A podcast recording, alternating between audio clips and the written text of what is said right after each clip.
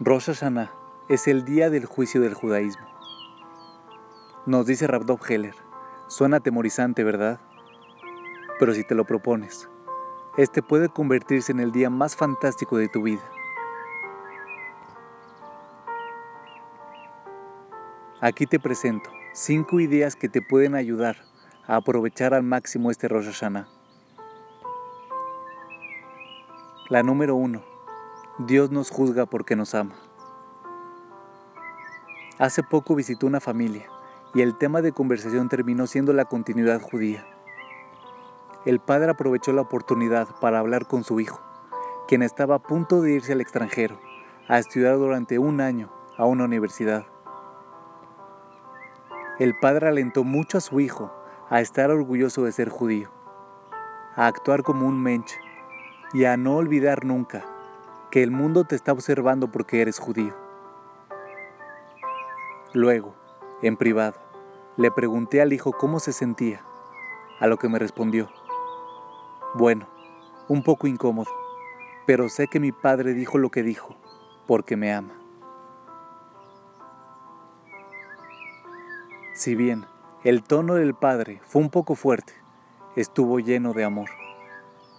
Quería guiar a su hijo para ayudarlo a tener una buena vida. Era claramente un acto de amor y su hijo lo entendió así.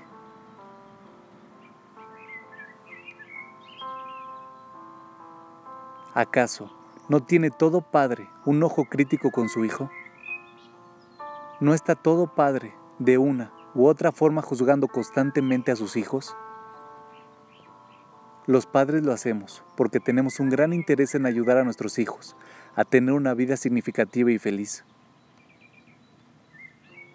De la misma manera, el Creador del universo no nos juzga porque quiere castigarnos, sino que lo hace porque nos ama y porque quiere asegurarse que tengamos una vida grandiosa. Entonces, cuando entres a la sinagoga este año, siente el abrazo lleno de amor de un Padre a quien le importas y que lo único que quiere es lo mejor para ti, como decimos en la tefila, porque Él es el Rey que desea la vida.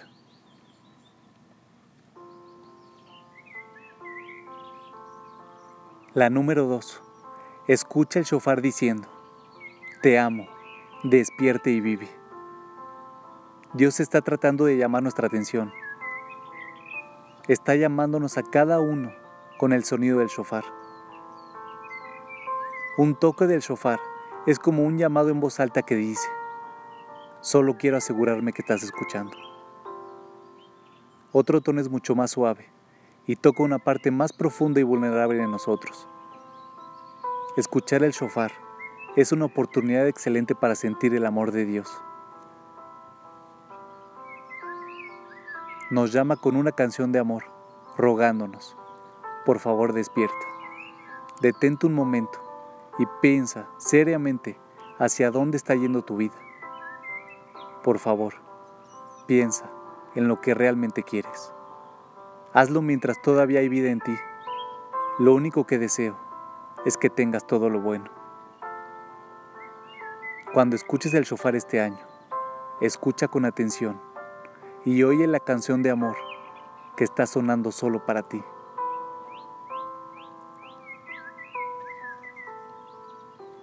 La número 3. Elige vivir una vida grandiosa.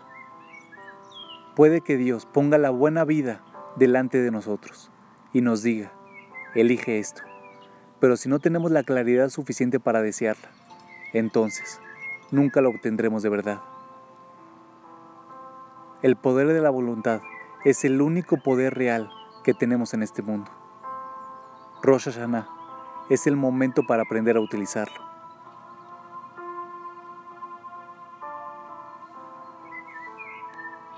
Había una vez un rey que iba a las villas para visitar a los pobres una vez al año. En una de las visitas se le acercó un campesino que estaba muy triste y dijo, Te daré cualquier cosa que desees.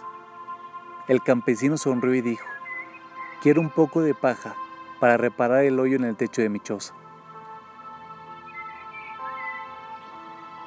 El rey le ofreció lo que quisiera y todo lo que pidió el campesino fue un poco de paja, qué trágico. Podría haber pedido una mansión. En Rosh Hashanah, el Rey del Universo nos pregunta, ¿qué deseas? ¿Cuál será nuestra respuesta? ¿Seremos como el campesino y pediremos solamente paja?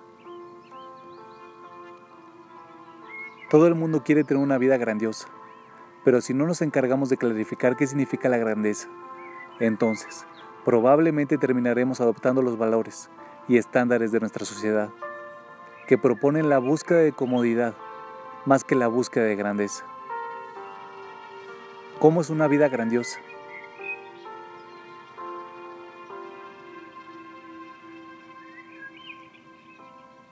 La número 4.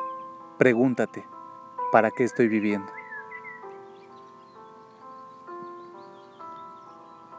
Para vivir con grandeza, hay una pregunta que uno debe hacerse obligatoriamente.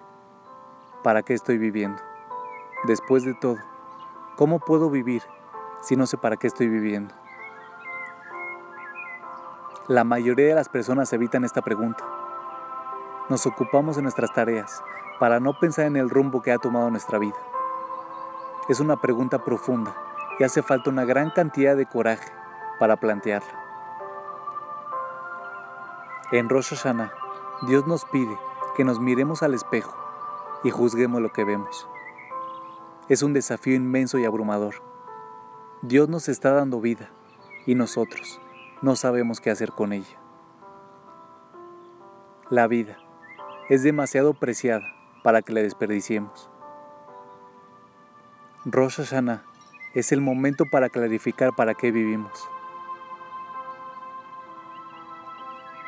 Es más, ¿cómo puedo vivir una buena vida si ni siquiera sé lo que significa bueno para mí? Hay muchas cosas que las personas llaman buenas, como el amor, la creatividad, el poder, la amabilidad, el conocimiento, el pensamiento, la salud, la paz, la relación con Dios, la riqueza, etc. En Rosh Hashanah debemos explorar esta pregunta. De todas las cosas que la gente considera buena, cuál es la de mayor bien. Solo cuando sepamos esto podremos vivir realmente una buena vida. ¿Por qué conformarse con lo segundo mejor cuando podemos tener lo mejor?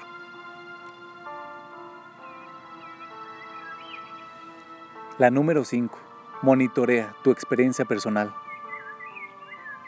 La palabra hebrea para tefilá y plegaria es leitpalel, que significa juzgarse a uno mismo. La plegaria es una oportunidad para el autodescubrimiento. Leer las plegarias sin reflexionar sobre la forma en que nos hace sentir es como ir a un concierto con tapones en los oídos. Utiliza la tefila como una herramienta para el autodescubrimiento y el crecimiento por medio de escuchar tus sentimientos. Por ejemplo, Puede que haya un momento en el servicio de rezos que te emociona mucho. Es crucial que te aferres a ese sentimiento y que te esfuerces para entender por qué ese momento fue especial para ti.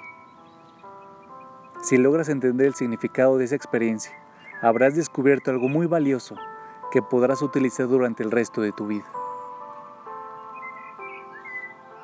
Por otro lado, puede que te sientas aburrido y desconectado. Acá también es crucial que te preguntes, ¿qué siento y por qué? Entender nuestra incomodidad, emocional, en lugar de contar los minutos hasta que termine la tefila, puede expandir mucho las fronteras del autoconocimiento. La tefila nos enseña a vivir con conciencia. Durante las altas fiestas, no sufras durante las tefilot. En lugar de eso, permite que éstas sean vehículos para el autodescubrimiento y crecimiento personal.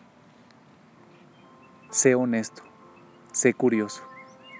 No son días para desconectarte, sino para conectarte escuchando tus sentimientos más profundos y aprendiendo de ellos. En el judaísmo, toda festividad es una oportunidad para la transformación personal. Rosh Hashanah y Yom Kippur son llamadas las altas fiestas porque ofrecen oportunidades extra de autodescubrimiento y crecimiento personal. No son días de aburrimiento y tristeza. Este año, aprovecha la oportunidad y exprímela al máximo.